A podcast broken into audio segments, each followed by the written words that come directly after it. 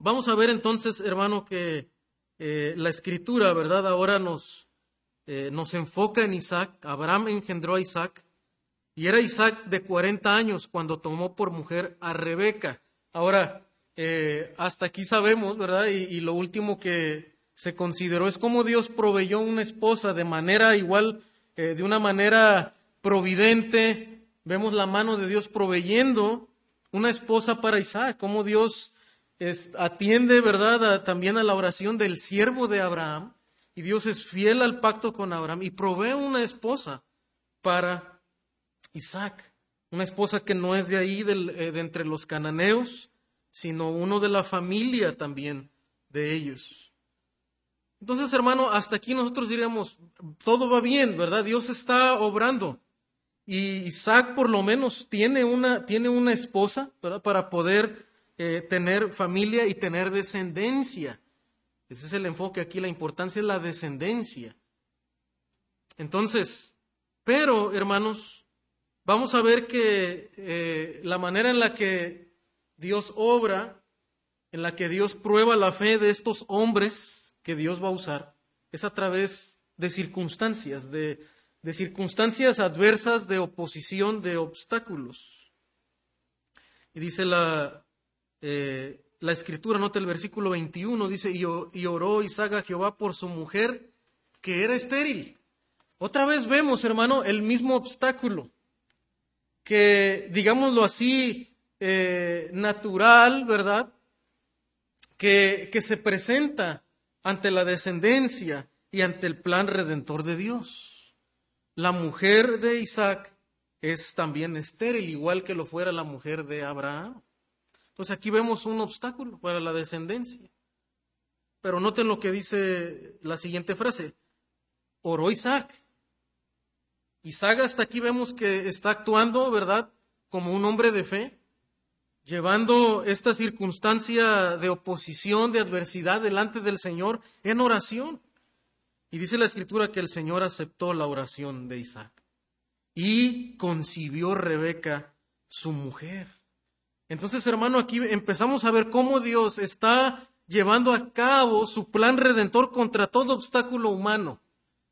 Aún ante la esterilidad, ante las circunstancias de la vida, Dios está llevando a cabo su plan redentor y Dios escucha la oración de Isaac. Dios está obrando de manera milagrosa. Y lo que vamos a ver ahora, hermano, eh, en, en un momento en este episodio es que hay un nacimiento milagroso nuevamente. Así como fue el nacimiento de Isaac, contra todo pronóstico, contra toda naturaleza, así también va a ser el nacimiento de los descendientes de Isaac. Versículo 22. Eh, versículo 22 dice, y los hijos luchaban dentro de ella aquí ya vemos que la escritura nos presenta que son dos hijos en el vientre de, eh, de la esposa de, Isaac, de Rebeca. Y noten lo que dice la escritura, y si, dice lo que dijo Rebeca, ¿verdad? Y, y si es así, ¿para qué vivo yo? Y fue a consultar a Jehová. Había una lucha dentro ya del vientre de la mujer de Rebeca. Ella pues ve esta circunstancia, ¿verdad? Otra vez como una adversidad. Y dice, si, si están luchando dentro de mí desde el vientre, ¿verdad? Pues, ¿para, qué quiero yo la vida? O sea, ella ve que un problema, ¿verdad? Viene, se avecina y ve el panorama totalmente gris y se turba. Pero en este momento va y consulta al Señor. Hasta aquí vemos bien, obrando a Isaac, orando al Señor, a Rebeca, buscando la palabra de Dios, lo que Dios tiene que decir. Realmente Así debemos de actuar nosotros. Ante las circunstancias, las adversidades de la vida, cuando nos eh, empezamos a frustrar, cuando vemos empezar a ver lo complicado, hermano, debemos llevar nuestras cargas delante del Señor. Consultar lo que Dios dice. ¿Qué es lo que Dios dice y no lo, lo que yo lo que yo quiero, lo que yo deseo? Versículo 23, el Señor responde, y le respondió Jehová, dos naciones hay en tu seno, y dos pueblos serán divididos desde tus entrañas. Un pueblo será más fuerte que el otro, y el mayor servirá al menor. La palabra de Dios, hermano, hasta aquí es contundente, es clara. El Señor le, dice, ¿verdad?, que esta lucha que ya hay en el vientre, ¿verdad?, esto eh, está señalando que estos dos hijos van a, van a formar, ¿verdad?, naciones, dos naciones.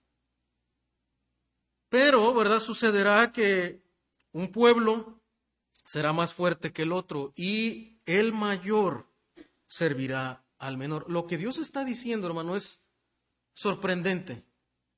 Otra vez va contra todo, ah, toda expectativa del ser humano, porque nosotros cuando vemos en la escritura que normalmente, y en la cultura hebrea, ¿verdad? Y aún después Dios lo señala también en la ley en Deuteronomio 21, 17, que el mayor, o sea, el primogénito, era quien le correspondía la herencia, la doble porción de la herencia, es quien tenía el, ah, quien llegaba a ser cabeza de la familia, por lo tanto tenía la preeminencia. O sea, el, primogénito no, ah, no solamente era el, el, primero en nacer, sino que eso le daba el derecho de tener preeminencia en la familia. Era la cabeza de la, de la familia, era el líder de la familia. Aparte recibía bendiciones materiales, una doble porción de la, de la herencia.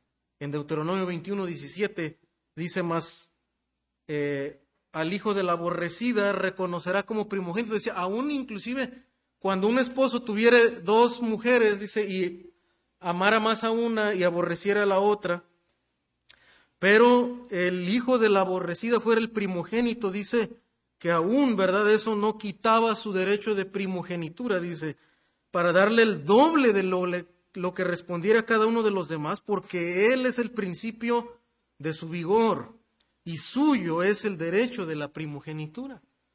Vemos que Dios establece esto más adelante como una ley. Pero, hermano,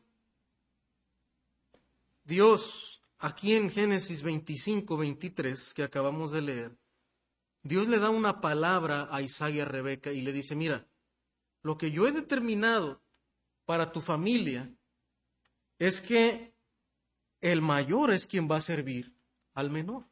O sea, quien va a tener los derechos de primogenitura no va a ser el primogénito de nacimiento, sino será el menor. Y esa es la palabra de Dios. O sea, Rebeca escucha, ¿verdad? el plan de Dios, lo que Dios va a hacer y se resuelve su duda en esos, en esos momentos. Pero la pregunta entonces, ah, hermano, va, va, a ser para nosotros cómo van a, cómo van a responder ellos ante, ante lo que Dios acaba de decir. Ahora, hermano, esto lo vemos nuevamente en la escritura. Es sorprendente de alguna manera, pero también recordemos que esta sustitución del mayor por parte del menor ya concordaba con los tratos anteriores de Dios. Dios escogió, de los hijos de Abraham, escogió a quién? A Isaac, ¿verdad? No, no a Ismael, quien era el, el primogénito, pero escoge a Isaac. Pero parecía algo extraño aquí ahora, hermanos. ¿Por qué? En el caso de, Abraham, recuerden que uno era de la, de, la, de la esclava, ¿verdad? Y el otro es de Sara. Ambos ahora aquí son hijos de los mismos padres. Y eso sorprende ahora en la escritura. Pero eso es lo que Dios ha determinado. El mayor servirá al menor. Entonces, hermanos, lo que empezamos a ver aquí, a notar en la escritura, es que, como bien señala un teólogo que el pacto de gracia obra contra la elección natural. La elección natural para ellos hubiera sido es el mayor. Él es el heredero legítimo. Culturalmente él era quien le pertenecía la descendencia, la promesa del pacto. Pero hermano, pero el pacto de gracia la gracia soberana de Dios obra contra toda elección natural y contra todo pensamiento del ser humano, contra todo razonamiento humano y todo intento y todo esfuerzo ah, de la carne humana. Pero hermano, ¿actuó Dios de manera injusta?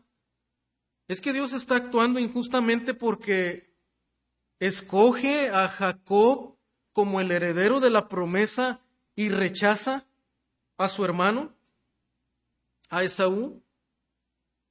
Aquí nos presenta la escritura, ¿verdad? Que había gemelos en su vientre. Salió el primero rubio y era todo velludo como una pelliza y llamaron su nombre Esaú. Después salió hermano trabado, trabada su mano al calcañar de Esaú y fue llamado su nombre Jacob. Más adelante dice el que suplanta o el que se adelanta, ¿verdad? Porque esto, eh, sus nombres ya apuntaban otra vez al carácter de ellos y a lo que iba a suceder en la vida, en la vida de ellos. Pero hermano, actuó Dios de manera injusta al escoger al menor como el primogénito. Vamos a ver qué nos dice el Nuevo Testamento respecto a esto. Romanos capítulo 9. Porque esta misma pregunta la, la plantea el apóstol Pablo.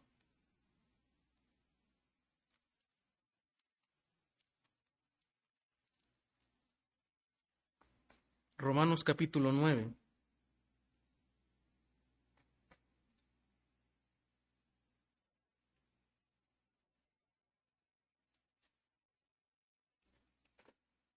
Pablo está explicando, ¿verdad? Que no por ser todos descendientes de Abraham, dice, son todos hijos, sino en Isaac te será llamada descendencia. Dios escoge a Isaac para tener la descendencia del Mesías. Esto es, no los que son hijos según la carne son los hijos de Dios, sino los que son hijos según la promesa son contados como descendientes, porque la palabra de la promesa es por este tiempo vendré y Sara tendrá un hijo. Leo en el versículo 10, dice, y no solo esto, sino también cuando Rebeca concibió de uno, de Isaac nuestro padre. O sea, Pablo está explicando, mira, es que no depende de la, de la carne, ¿verdad? No por ser descendientes de Abraham son todos hijos, como también no por ser descendientes de Isaac, los dos eran, eran ah, herederos de la promesa. Dios va a escoger a uno de los dos. Dice, pues, y no solo esto, sino también cuando Rebeca concibió de uno, de Isaac nuestro padre, pues aún no habían nacido, ¿verdad? Estamos en esta parte del relato. Dios le dice antes que nazcan los dos y que les pongan nombres a, los dos, ¿verdad? Le dice, mira, el mayor servirá al menor. El menor va a tener los derechos de primogenitura. No habían hecho aún ni bien ni mal. Porque, ¿para qué? Para que el propósito de Dios, conforme a la elección, permaneciese.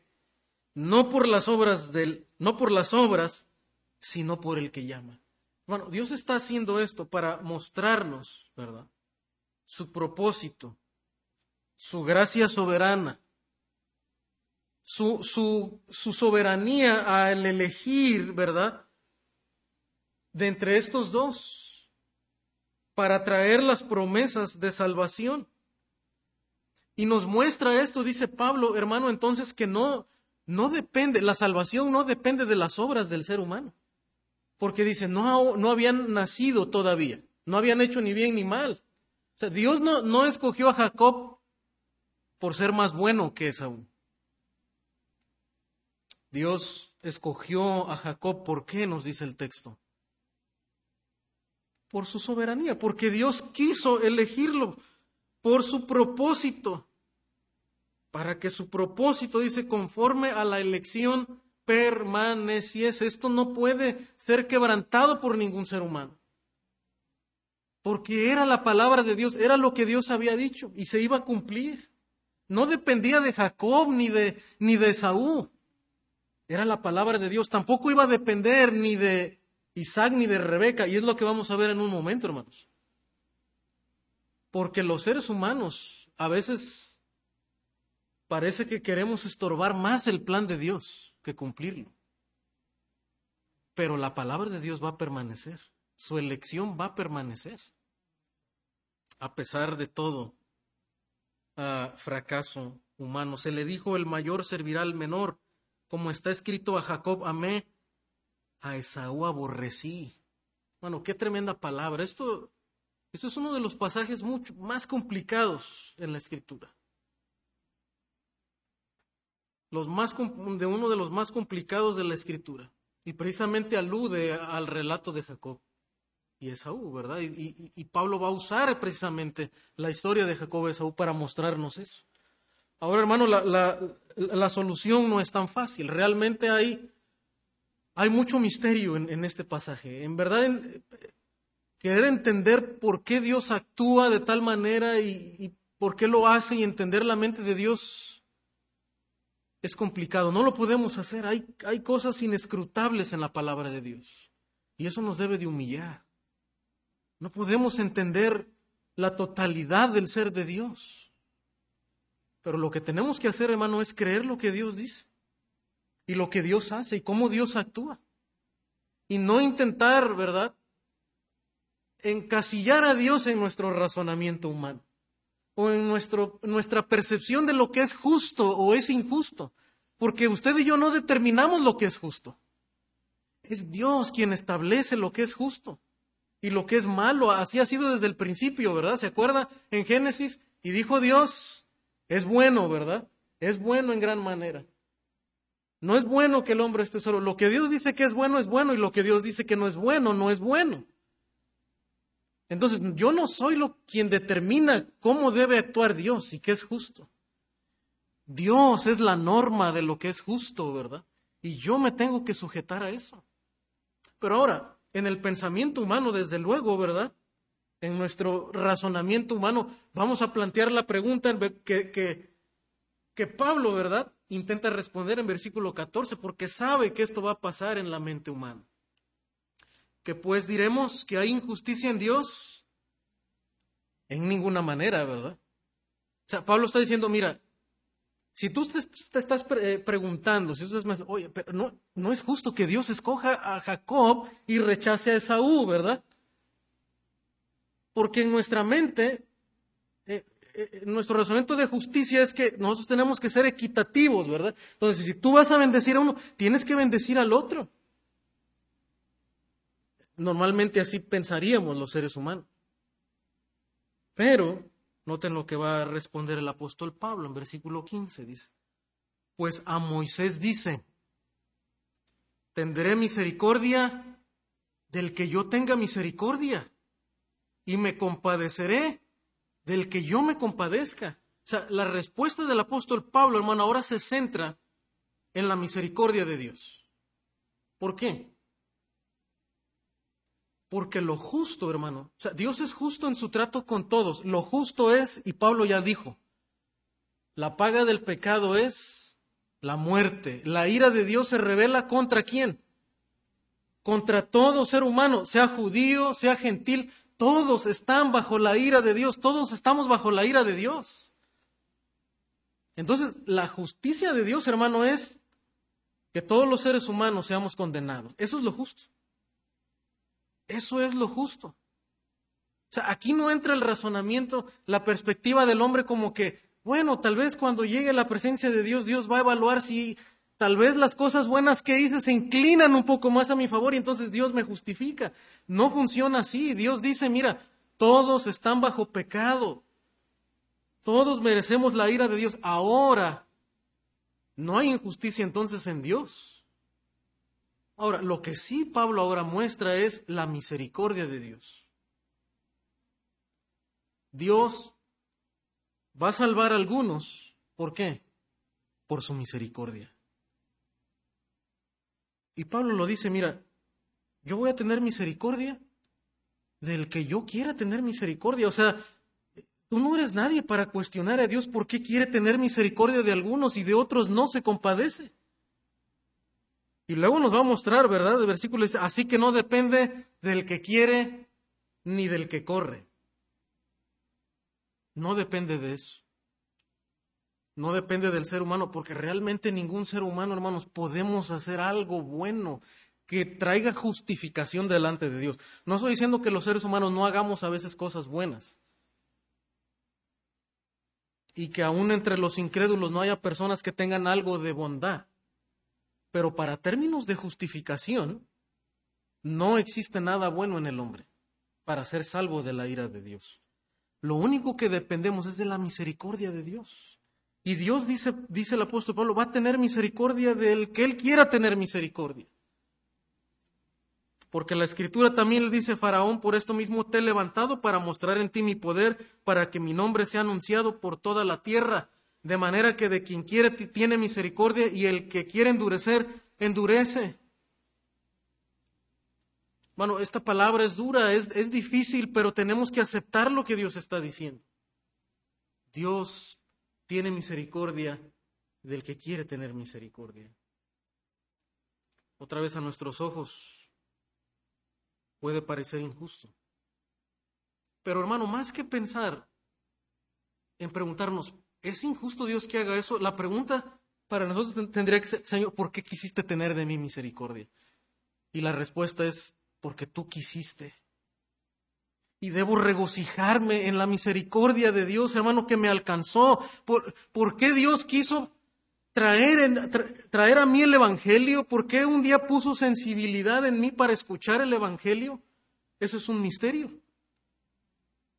Pero es la misericordia de Dios para mi vida. Ahora, hermano, yo no sé de, de quiénes Dios va a tener misericordia. Dios me llama a predicar el Evangelio. Yo tengo que predicarle a, a, todo, ¿verdad? El mundo el Evangelio. Y debo hacer esfuerzo porque el Evangelio de Dios sí he escuchado, porque es el medio que Dios va a usar para mostrar su misericordia. Y la respuesta de fe del ser humano, por eso yo no lo sé. Pero el asunto aquí del apóstol Pablo, hermano, es que Dios ha querido tener de algunos misericordia y, lo, y lo muestra en la narrativa que estamos usando. Dios escoge a Jacob, no porque Jacob era mejor que Esaú, sino porque Dios quiso tener misericordia de él, de él menor. A, él a, a Esaú le correspondía naturalmente, pero Dios no lo quiso hacer así. Y por su gracia escoge a Jacob. Pero hermano, noten también lo que dice la escritura, el mismo Cristo, la perspectiva de Cristo respecto a esto en Mateo 20, 13.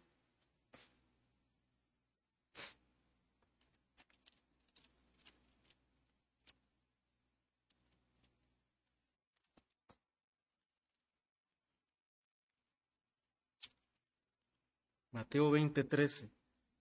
Esta parábola conocida acá como los obreros de la viña y estos hombres uh, le reclaman, ¿verdad? Dice ahí en esta, en esta ilustración, empezaron a murmurar contra el Señor, contra su Señor, ¿verdad? El de la ilustración. Dice, y al recibirlo murmuraban contra el padre de familia, dice, diciendo, estos postreros han trabajado una sola hora y los has hecho iguales a nosotros que hemos soportado la carga y el calor del día. Otra vez, aquí está el planto. Oye, es injusto, ¿no? Y él respondió, dijo a uno de ellos, amigo, no te hago agravio. O sea, la interpretación de ellos, ¿verdad? La queja de ellos es, me estás agraviando porque no es justo que ellos trabajaron, ¿verdad? Una sola hora y nosotros hemos estado aquí en el calor. No es justo. Y, pero el padre dice, oye, yo no te he hecho agravio. ¿Por qué? Dice, ¿no conveniste conmigo en un denario? ¿No fue eso el, el trato? Dice, toma lo que es tuyo y vete. Pero quiero dar a este postrero como a ti. No me es lícito hacer lo que quiero con lo mío o tienes tu envidia porque yo soy bueno. ¿Se da cuenta, hermano? El dilema de la justicia que se plantea aquí. Lo que Dios establece como justicia, hermano, es, es la autoridad de Dios. Dios tiene derecho a hacer con lo suyo lo que Él quiere. Y si Él quiere bendecir a algunos más que a otros, los seres humanos no tenemos derecho por qué cuestionar a Dios. Dice, así los primeros serán postreros y los postreros primeros, porque muchos son llamados, más pocos escogidos. Mano, y como también eh, Spurgeon menciona, ¿verdad? Todos nosotros, hermano, todos los días tenemos que lidiar con este pensamiento y aceptar la soberanía de Dios. Y Spurgeon comenta en uno de sus sermones diciendo, ¿a poco no vivimos todos los días bajo la soberanía de Dios? ¿Por qué Dios, por ejemplo, ha querido enriquecer más a algunos hombres y a otros no, les, no les da esa gracia? ¿Por qué unos nacen en una familia que es pobre y que apenas vive al día? ¿Y por qué otros nacen en una cuna de oro? ¿Por qué algunas personas son mucho más audaces con sus pensamientos y pueden escribir libros y pueden ah, resaltar, ¿verdad?, en la sociedad. Pero para otros, ¿verdad? Como decimos, tenemos que machetearle, ¿verdad? ¿Por qué? Es la soberanía de Dios. Yo no le puedo reclamar, Señor, pero ¿por qué no me diste ese, ese cerebrote, verdad? ¿Por, qué a mí no me diste esa casa grande, ese auto, ese gran empleo, esa posición? ¿Por qué yo no nací en una familia, verdad, así adinerada? Yo no le puedo reclamar eso al Señor. Bueno, Dios tiene derecho a hacer con lo suyo lo que Él quiere. Y lo que yo tengo que aceptar, hermano, es que lo que yo tengo ahora, sea en términos humanos poco o mucho, es por la misericordia de Dios, porque yo no merezco nada delante de Dios. Bueno, y yo creo que en eso estamos de acuerdo. Y más que a veces poner etiquetas, ¿verdad? De que, es calvinista y que es arminiano. Hermano, lo que debemos aceptar es que todos nosotros estamos bajo condenación. Y si yo vine a la fe es por la gracia de Dios, porque un día el Espíritu Santo obró en mí. Me convenció de mi pecado. Y eso lo tengo que reconocer. O sea, no fue mi obra. Y yo creo que en eso vamos a estar de acuerdo todos, que al final de cuentas fue la obra de Dios, fue la obra de Dios. Y la escritura lo maneja, ¿verdad? Diciendo que a los que eligió, a los que predestinó, a estos también justificó. Lo que vemos, hermano, aquí que la elección, más que ser una controversia, la predestinación, es una garantía de parte de Dios. Porque yo no puedo ver a la eternidad pasada. Yo nada más, yo nada más el momento en que yo creí, cuando yo vine a la fe, pero yo no veo la eternidad pasada, ni tampoco puedo ver la eternidad futura. Pero Dios, quien es soberano y eterno, ¿verdad? Él me muestra, hermano, que desde la eternidad Él ya me había elegido y su elección es una garantía para mi justificación de que yo vine a la fe por causa de Dios. Y la gloria le pertenece a Él. Pero es una garantía, hermano, porque Dios va a completar la obra en mí. Y eso es lo que dice Pablo, ¿no es cierto? En Filipenses, que Dios va a perfeccionar su obra en nosotros. Dios la va a completar. ¿Por qué? Porque así Él me eligió, Él va a hacer la obra en mí. No depende de mí. Depende del poder y de la obra de Dios, ¿verdad? Y que a pesar a veces de mi debilidad, Dios se sobrepone aún a mi debilidad. ¿Por qué? Porque su elección, hermano, garantiza mi transformación y mi salvación. Y eso lo vamos a ver en un momento en la vida de estas, de estas personas. Vamos a regresar entonces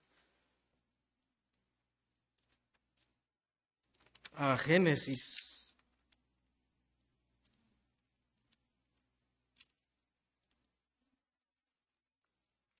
Capítulo 25.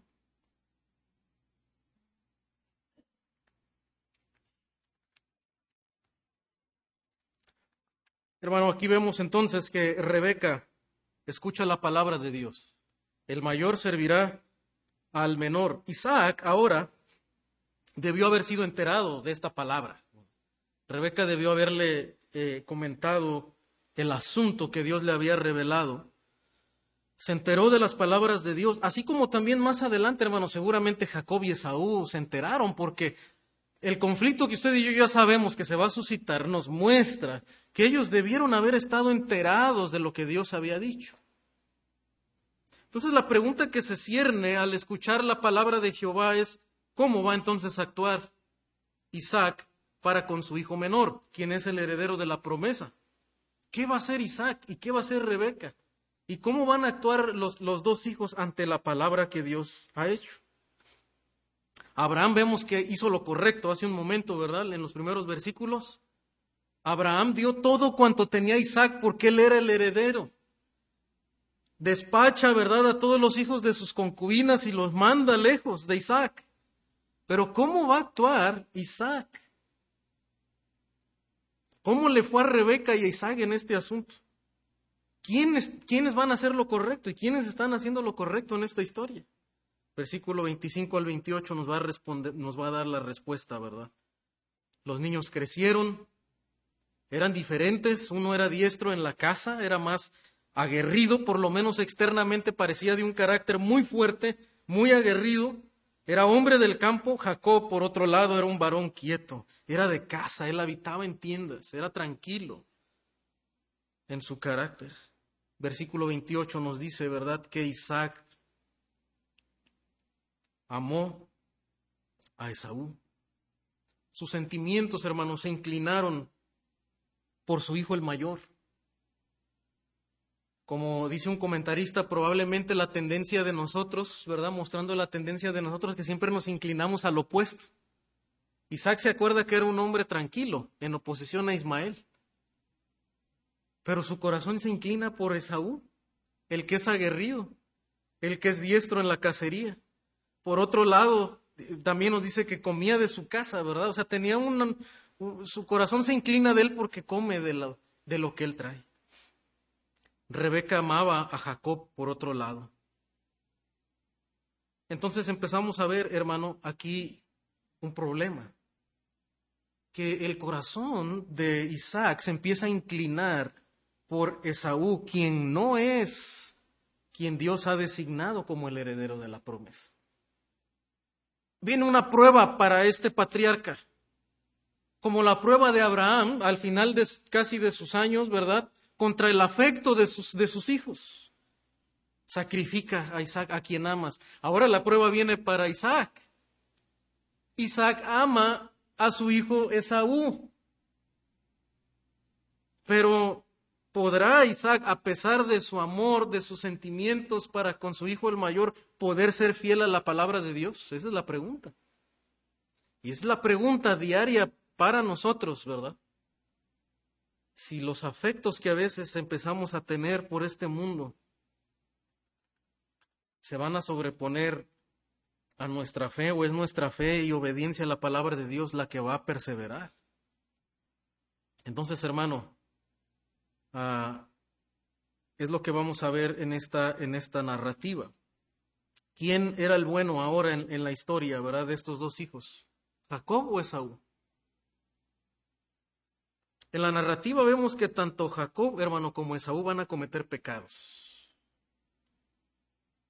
Vamos a ver que estos dos hombres en realidad, por lo menos aquí a este punto de la, historia, no, no, no son un ejemplo de vida moral para nosotros.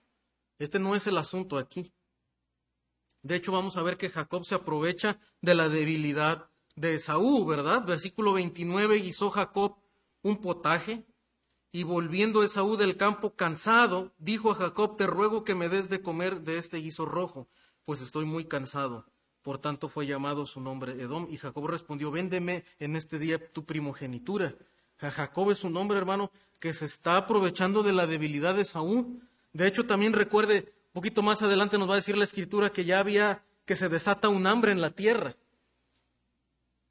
Jacob se aprovecha de esta debilidad, de la hambruna que ya se empezaba a vivir y le compra la primogenitura a su hermano. Posteriormente, de hecho, también vemos que Jacob engaña a su padre.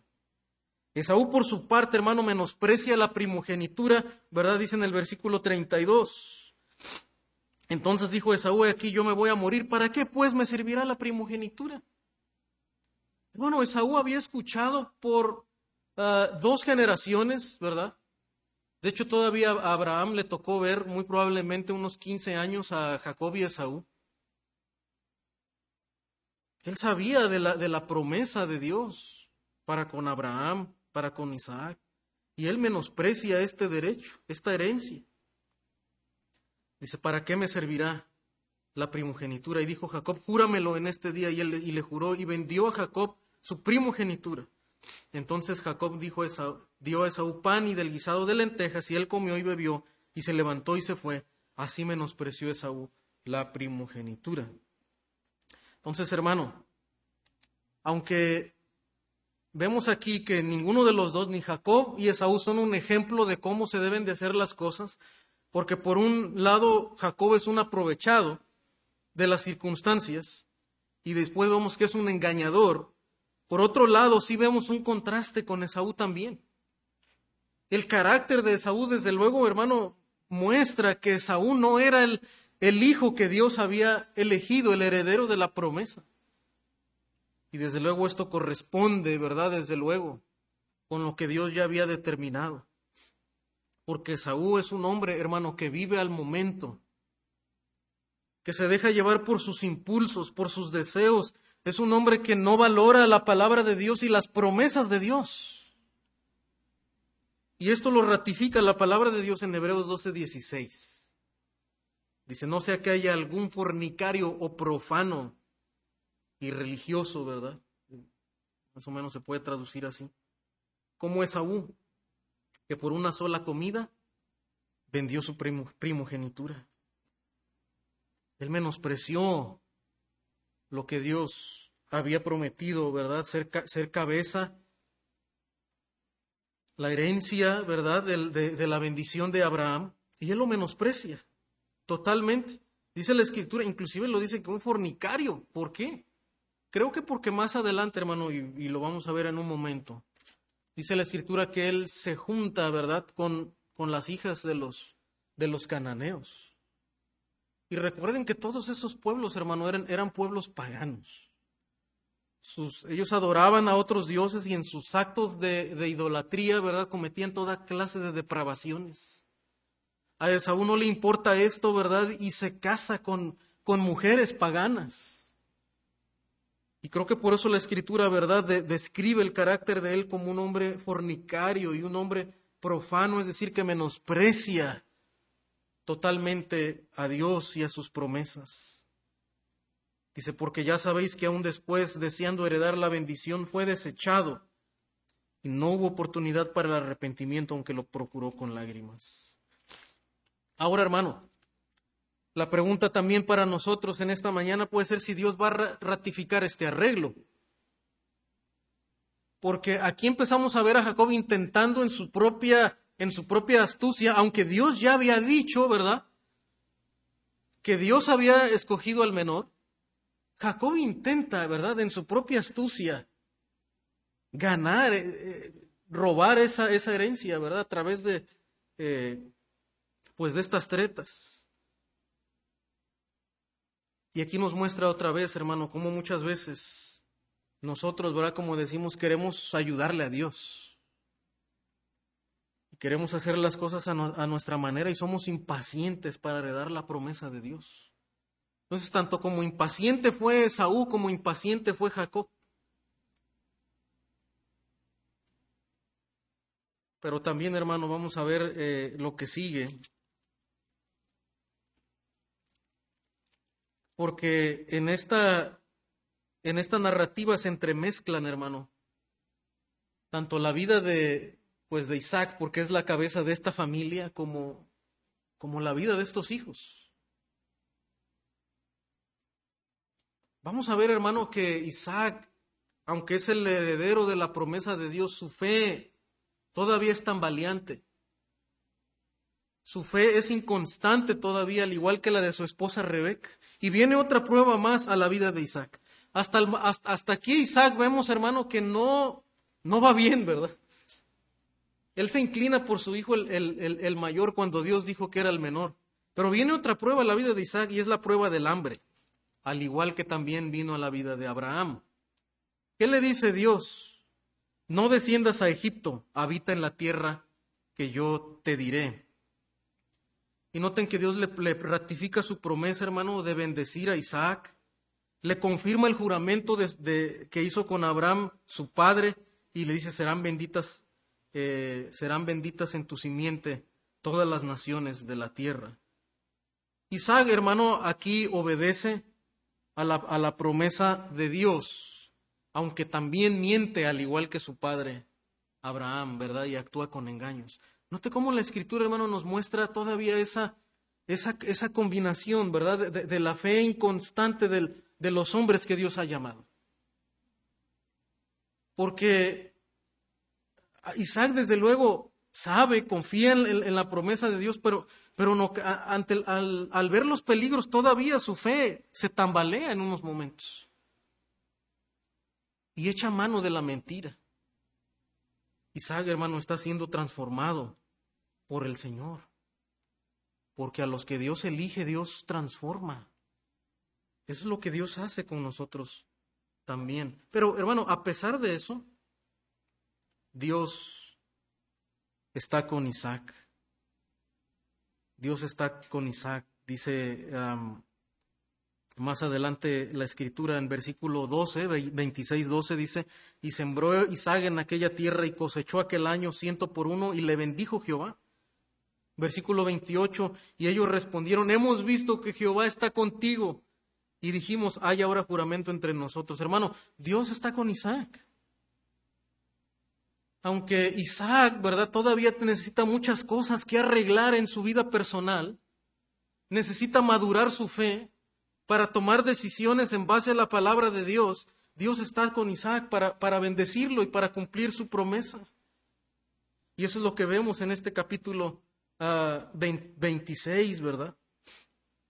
Dios le promete, ¿verdad?, estar con él, que no tema, yo estoy contigo y te bendeciré, dice el versículo 24 del capítulo 26. No temas porque yo estoy contigo. Pero hermano, ahora vamos al capítulo 27. Antes del, capítulo 27, la narrativa termina reiterándonos, hermano, cómo Esaú verdaderamente era un contraste con Abraham, ¿verdad? Abraham por una parte busca busca una esposa para Isaac, no de entre los de entre los cananeos, ¿verdad? sino dentro de su familia. Pero por otro lado Esaú, ¿verdad? Dice que tomó por mujer a Judith y fueron amargura de espíritu para Isaac y para Rebeca. Entonces nos muestra, hermano, que desde luego el, el, pecado y la rebelión de Esaú trae consecuencias.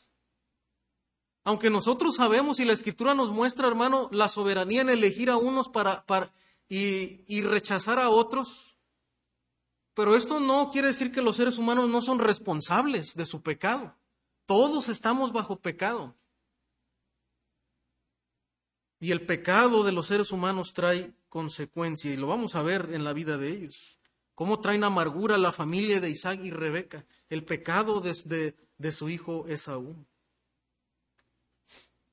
Pero la rebeldía de Esaú va en ese aumento, no toma en serio el asunto de la descendencia y por lo tanto demuestra menosprecio a las promesas del pacto del Señor. Más adelante vamos a ver esto también, ¿verdad? Cómo trae consecuencias. Hermano, pero lo cierto que vemos en la escritura y lo que empezamos a aprender en la escritura, hermano, es que la elección de una esposa es un reflejo de un corazón que teme a Jehová y obedece a sus preceptos o que está en oposición a la voluntad de Dios. Eso es lo que nos presenta la historia, hermano, cómo los seres humanos, ¿verdad? rechazan los preceptos de Dios.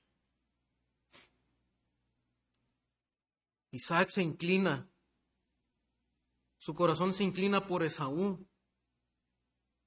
Y probablemente, hermano, llegó a ser su consentido, ¿verdad? Y no, no buscó forjar su carácter, no buscó uh, instruirle en, la palabra de Dios, ¿verdad? Para que, para que fuera un hombre que, que temiera al Señor.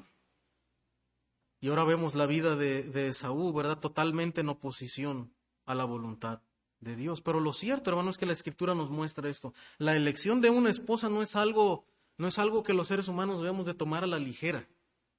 Nuestras relaciones son importantes para Dios. Y tan, y mucho más importante, ¿verdad? También una decisión tan trascendental como la elección de una pareja. Entonces, como padres, hermano, debemos de poner mucho cuidado en esto Debemos enseñar a nuestros hijos, ¿verdad?, a temer al Señor. Debemos enseñarles que por ninguna razón la voluntad de Dios para sus vidas es juntarse en yugo desigual con los incrédulos. Y no hay justificación a esto. Y los seres humanos en nuestro razonamiento, ¿verdad? No, pero es, es buena muchacha, es buen muchacho, ¿verdad? Es, es buen hijo, ¿verdad? Y eh, está preparado, es educado, es de buena familia, ¿verdad? Pero si no es hijo de Dios, ¿verdad? No es la voluntad de Dios. No importa cuánta justificación, cuánto queramos adornarle. No, porque hermano, lo que Dios busca es un corazón inclinado al Señor. Y esa es la advertencia siempre de la palabra de Dios. La palabra de Dios, hermano, es clara en este asunto. Como fueron tan claros los mandamientos para Isaac, para Jacob y Esaú. Así declara la palabra de Dios, segunda a los Corintios 6, 14. No os unáis en yugo desigual con los incrédulos, porque qué compañerismo tiene la justicia con la injusticia y qué comunión la luz con las tinieblas. En esto no hay controversia, hermano. Aquí no hay controversia. La palabra de Dios es clara y, y jóvenes, yo quisiera animarles en esta mañana a que consideren este mandamiento no es cuestionable. Más bien debemos pedirle al Señor, ¿verdad?, que nos, nos ayude a inclinar nuestro corazón a esta palabra y hacer la voluntad de Dios en este asunto. Y no vacilar en esto, sino esperar la voluntad de Dios. Ora, ora por tu pareja, ora por aquella, aquel joven, aquella señorita que serán tu esposo, tu esposa, que sean, que sean creyentes. Esa es la voluntad de Dios y debemos de orar por eso. Hemos escuchado en la conferencia, ¿verdad?, de nuestro hermano Owen, que como padres inclusive debemos estar orando ya por quién será el esposo, la esposa de nuestros hijos, hermano, porque eso es la voluntad de Dios y no hay más. No se debe cuestionar. Y si has tomado una mala decisión, si estás ahora mismo en una relación con una joven, con un, con un joven, una señorita que no son creyentes, lo mejor que podemos hacer y por amor a esa persona es arrepentirse, pedirle perdón, ¿verdad? De haber entrado en esa relación. Porque eso es engañar a la otra persona. Dios quiere salvarle, Dios quiere el corazón de esa persona y nosotros estamos confundiendo a la otra persona dándole una expectativa, una idea de lo que no es. Lo que esa persona más necesita no es tu afecto, no es tu cariño. Lo que necesita es la salvación del Señor. Pero hay tiempo para el arrepentimiento. No, no, no caigamos en el error de Esaú, ¿verdad? Que ya cuando se arrepintió y lloró, no hubo más. No hubo oportunidad por el menosprecio, hermano. Pero si Dios te está hablando en esta mañana, joven, señorita, hay oportunidad para tomar decisiones. Antes que sea demasiado tarde. Entonces, hermano, vemos la, decadencia de Saúl, de Esaú, y la débil e imperfecta fe de Jacob y, y Rebeca. Vamos a terminar considerando el capítulo 27, hermanos. Vamos a intentar irnos rápido ya en esta porción. En este punto del relato, hermanos, Isaac tiene 137 años. La debilidad de su vista junto con otras debilidades le hizo pensar en la cercanía de su muerte. Jacob posiblemente considera el hecho de encontrar casa, un animal, ¿verdad? Que su hijo Esaú pueda cazar, como una señal de la providencia de Dios y la preparación de esta comida, de este animal, como una muestra del afecto de su hijo. Pero es interesante, hermano, cómo interpreta un historiador y teólogo, ¿verdad?, esta palabra. Y dice lo siguiente, no había nada extraño en eso, que Dios, que, que Jacob haga esto, ¿verdad? Que ponga como una señal, que su hijo le traiga uh, un animal, que él case y le prepare comida. Dice, no había nada de extraño en eso, porque los que creen en Dios y no obstante, por cualquier motivo rechazan implícitamente seguir las instrucciones de Dios mismo, siempre están a la expectativa de alguna señal para justificarse al de poner las indicaciones claras de la voluntad de Dios. Lo dije muy rápido, ¿verdad? Pero no sé si se entendió. O sea, en Jacob, hermano, vemos un espejo de nosotros, un reflejo de nosotros. Y queremos autoengañarnos porque tú y yo sabemos claramente lo que es la voluntad de Dios, pero a veces estamos intentando como que buscando señales a ver de qué es la voluntad de Dios. Y a veces vamos inclusive hasta pedir un, oiga, ¿y usted qué me aconseja? ¿Será correcto que yo? ¿Será la voluntad de...? Realmente usted ya lo sabe antes, como que a veces nosotros estamos buscando como, igual y el pastor o el amigo, ¿verdad? Me dice que sí, ¿verdad? Y yo me salgo con la mía, ¿verdad? Cuando yo sé que la palabra de Dios dice todo lo contrario. Y Jacob, hermano, está como que, vamos a buscar una señal, ¿verdad? Y, y si trae la cacería y se encuentra la cacería y me prepara mi hijo este, este guisado, ¿verdad?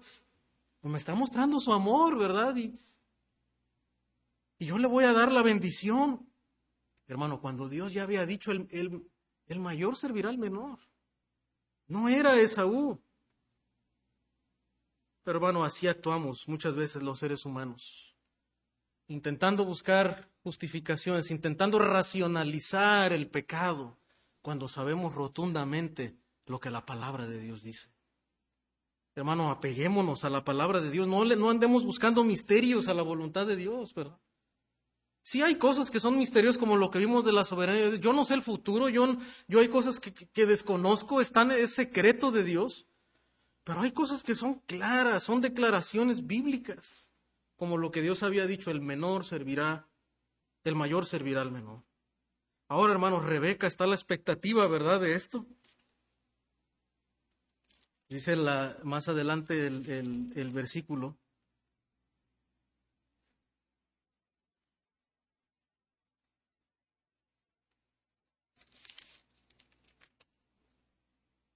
En el versículo 6, ¿verdad? Está ahí escuchando. Probablemente ella ya tenía ese temor, ¿verdad?, de lo que fuera a ser Isaac. Y es interesante, hermano, y esto muestra un cuadro muchas veces de lo que pasa en nuestras familias, porque aunque la palabra de Dios había sido clara, ¿cómo es que nunca se habían puesto de acuerdo en cómo actuar?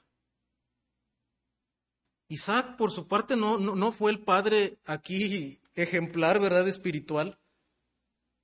No se mantuvo firme ante lo que Dios había dicho. Y al contrario, ¿verdad? Su, su, preferencia se inclina para con Esaú. Y aún ya lo vemos, un hombre ya viejo ya, que ya casi no puede ver y sigue determinado en, en ir en contra de la palabra de Dios. Ahora Rebeca, hermanos, también aquí vemos que no, pues, tal vez no fue lo suficientemente insistente y buscando eh, ponerse de acuerdo con su esposo para hacer lo que Dios había determinado y cumplir así la voluntad de Dios como familia. No, lo, que busca, hermano, es a través del engaño, a través de la manipulación, ¿verdad? Lograr que la bendición caiga sobre su hijo favorito, sobre Jacob. Ella ve el peligro, ¿verdad? Inminente de que Jacob se pierda la bendición. Y otra vez, como decimos, va intentando querer ayudar al Señor. Hermano, tenemos que aprender, hermano, que cuando Dios promete algo, Dios lo va a cumplir, pero en su tiempo. El reloj de Dios no es como el de nosotros. Y nosotros no debemos buscar manipular las circunstancias, adelantarnos con engaños, victimizarnos para que se cumplan las cosas que nosotros queremos que se hagan. Debemos confiar en el plan de Dios, en lo que Dios tiene para nosotros. Hermano, cuando nos preguntamos aquí quiénes, quiénes son los buenos, quiénes están haciendo bien, quiénes, la verdad es que todos están fallando a la palabra de Dios. ¿Quién es digno de imitar en este relato? Ninguno de los cuatro. Pero hermano, lo cierto es que Dios tiene misericordia. Y Dios da oportunidad para el arrepentimiento y obra aún contra toda circunstancia humana, aún, aún ante los, los tropiezos, ¿verdad? Y la debilidad de, de sus hijos. Porque Isaac, Dios le prometió estar con él. Y a pesar de que Isaac se está equivocando, hermano, y está cometiendo un error, Dios va a intervenir aquí quien va a arreglar el asunto, ¿verdad? No es Rebeca, aunque ella con engaños, ¿verdad? No, es Dios quien va a intervenir. Es Dios, ¿verdad? Quien al final de cuentas va a hacer reflexionar también a Isaac. Noten lo que dice la escritura en, en capítulo 27, 33. Nosotros conocemos la historia, hermanos, cómo, ¿verdad? Eh, al final Jacob engaña a su padre. Y aunque Isaac duda por un momento, ¿verdad? La bendición recae finalmente sobre Jacob como Dios lo había, lo había determinado, a pesar de la rebeldía de, de Isaac. Pero note lo que dice capítulo 27 del 33, dice, Entonces Isaac su padre le dijo, ¿quién eres tú? Y le dijo, yo soy tu hijo primogénito Esaú, cuando ya Esaú regresa, ¿verdad? Con, la, con lo que había casado. Y se estremeció Isaac grandemente. Hermano, como decimos, aquí le cayó el 20, ¿verdad? A Isaac de lo que estaba haciendo. ¿Hasta cuándo, verdad? Cuando ya él él se había equivocado en, un sentido, ¿verdad? Pero, pero se estremece porque se da cuenta también, hermano, de que por encima de sus deseos y de aún, ¿verdad? De, eh, de, de sus intentos, la soberanía de Dios está por encima de eso. Dios está obrando para cumplir su palabra de bendecir al menor. Aún a pesar, hermano, de, de que Isaac iba en contra, estaba haciendo todo lo contrario a la voluntad de Dios. Dios está obrando. Se estremece grandemente Isaac. Dice, ¿quién es el que vino aquí, que trajo casa y me dio y comí de todo antes que viniese? Y yo le bendije y será bendito. Hermano, en este punto ahora Isaac, ¿verdad? Está entendiendo que efectivamente la palabra de Dios se ha cumplido y no hay marcha atrás. Aunque Isaac estaba siendo engañado, ¿verdad? Pero Dios en su soberanía, a través de esto que Jacob hizo, Dios estaba cumpliendo su palabra de bendecir al hijo menor. Y ya no había marcha atrás. Jacob, hermano, entiende, ¿verdad? Y, Jacob ahora no dice, bueno, ahora te voy a bendecir a ti, ¿verdad? Para darte la, la, primogenitura. No, ¿verdad? Y, le dice a Saúl, ya no hay más, dice la escritura que Saúl lloró y suplicó pero ya no había bendición para Esaú. No como la bendición que Dios había dado a Jacob. Jacob hace una repetición, ¿verdad? De la mayoría de los elementos del pacto abrámico, prometiéndole ser mayor precisamente, ¿verdad? Que su hermano, ¿verdad? Dice la escritura, como, noten cómo le, le dice en el versículo 29, sírvante pueblos y naciones inclinen a ti, sé Señor de tus hermanos. La palabra de Dios, hermano, se va a cumplir aún a pesar de nosotros. Ahora, como dice nuestro escritor, por primera vez parece que desaparecieron las tinieblas que envolvían la visión de Isaac sobre este asunto. Isaac, hermano, estaba ciego físicamente, pero también había estado ciego a la voluntad de Dios. ¿No le ha pasado así? Que estamos cegados ante nuestros propios deseos y estamos siendo engañados por el pecado. Pero la misericordia de Dios, hermano, ¿verdad? En ese momento permite que Isaac abra sus ojos y entienda. Isaac ve el dedo de Dios, que ha evitado el peligro que Isaac había provocado por su propia debilidad. Y así a pesar de todos los implicados en esta transacción, había estado en error y pecado, Dios llevó a cabo su propósito e Isaac reconoció este hecho. Y aún, hermano, la escritura en Hebreos nos dice que Isaac por la fe bendijo a Isaac, Isaac a Jacob y a Esaú respecto a cosas venideras. Isaac, hermano, a pesar de haber fallado en ese momento, entendió la promesa de Dios y por fe bendijo a Isaac y mantuvo esa bendición como el, el heredero, el primogénito que Dios había, había escogido. Y finalmente, hermano, el lamento y las consecuencias de Esaú, ¿verdad? Vemos que Esaú siembra odio en su corazón. Se va de su casa, ¿verdad? Y vemos que concerta estos matrimonios con pueblos paganos, trayendo graves consecuencias a su familia. Hermano, y cuando vemos este pasaje que tal vez parece complicado, con tantas circunstancias, pero vemos la soberanía de Dios actuar por encima de todo esto. En realidad, hermanos, es una palabra de esperanza. Porque la vida trae todas estas complicaciones. Esta es una de las más notables complicaciones de la vida, mostrando en el modo más claro posible. Cada uno teje los hilos que se le confían según sus propias opiniones y deseos. Pero al final, hermanos, como dice un escritor alemán, cuando el tejido está acabado, vemos en el mismo el diseño que el Señor había ideado con anterioridad, en el cual cada trabajador, cada trabajador contribuye con uno u otro aspecto. Hermano, el Señor no se equivoca. Y a veces nosotros cuánto nos lamentamos por cosas del pasado y vivimos con un pasado atado, ¿verdad? Probablemente usted en, su, en su pasado no era creyente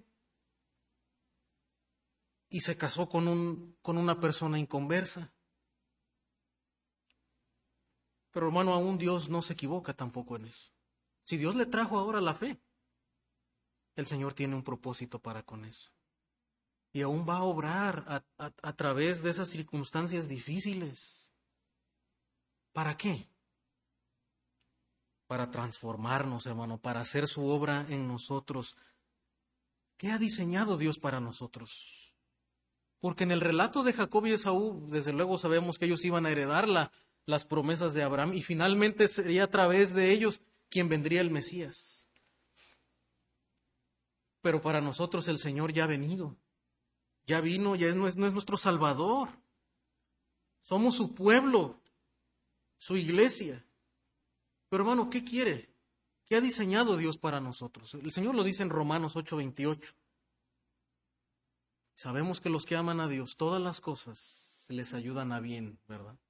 Esto es a los que conforme a su propósito son llamados, porque a los que antes conoció también los predestinó para que fuesen hechos conformes a la imagen de su Hijo. O sea, lo que Dios quiere, hermano, para ti y para mí, es que Dios va a usar cada circunstancia de nuestra vida. Circunstancias a veces de prosperidad, pero a veces también, hermano, de dificultad, enfermedades, problemas, decepciones, fracasos, frustraciones. ¿Para qué? Para conformarnos al carácter de su Hijo a los que, a los que aman a Dios, hermano. Nadie puede frustrar el propósito divino de transformación. Y aunque a veces, hermano, parece que hay obstáculos en nuestra vida que nos detienen, pero lo cierto, es que el Señor no se ha detenido en nosotros. Dios nos eligió desde la eternidad. Nos salvó en el momento de nuestra fe, pero Dios nos está transformando Hermano, el esposo que Dios te dio, los hijos que Dios te dio, las pruebas, las aflicciones, las necesidades que enfrentamos en esta vida, hermano, son instrumentos de Dios para completar nuestra glorificación. ¿Qué nos resta a nosotros, hermano? Vivir por fe. Vivir por fe que Dios va a terminar su obra en nosotros. A pesar de toda dificultad, a pesar del dolor, a pesar de las necesidades. Por eso el Señor dice, ¿quién puede acusar a los escogidos de Dios? ¿Quién nos va a separar del amor de Dios? Hambre, tribulación, angustia, escasez, desnudez, pobreza, no. Todas esas cosas, hermano, aunque el mundo las ve como obstáculos, los ve como circunstancias que no vinieran de Dios, ¿verdad? El Señor las manda, las orquesta, las dirige. ¿Para qué? Para hacernos a ti y a mí más conforme a Jesucristo. A nosotros nos resta vivir creyendo en esa palabra de Dios y en obediencia a la palabra del Señor. Hermano, lo que es claro en la palabra de Dios, hay que hacerlo, sin vacilar, no intentando justificar el pecado, no intentando racionalizarlo, ¿verdad? Dios es claro en su palabra, ¿verdad? No caigamos en el error del mundo de que el fin justifica los medios, eso es, es una eso no viene en la escritura, ¿verdad? No lo va a encontrar en ningún proverbio, no. Dios gobierna, hermano. Dios nos ha dado inclusive cómo debemos de hacer las cosas. No es a través del engaño como Jacob, no es a través de la manipulación como Rebeca. Hay que esperar el tiempo de Dios. Y cuando Dios quiere bendecir y cuando Dios quiere hacer algo, no se lo va a hacer. Y si Dios no, no quiere algo para nosotros, va a poner obstáculos, no va a abrir puertas. No debemos entristecernos por eso, no debemos frustrarnos, no debemos enojarnos, ni manipular, ni culpar a otras personas, ¿verdad? No, es la obra de Dios trabajando en nosotros. Vamos a orar, hermanos. Padre,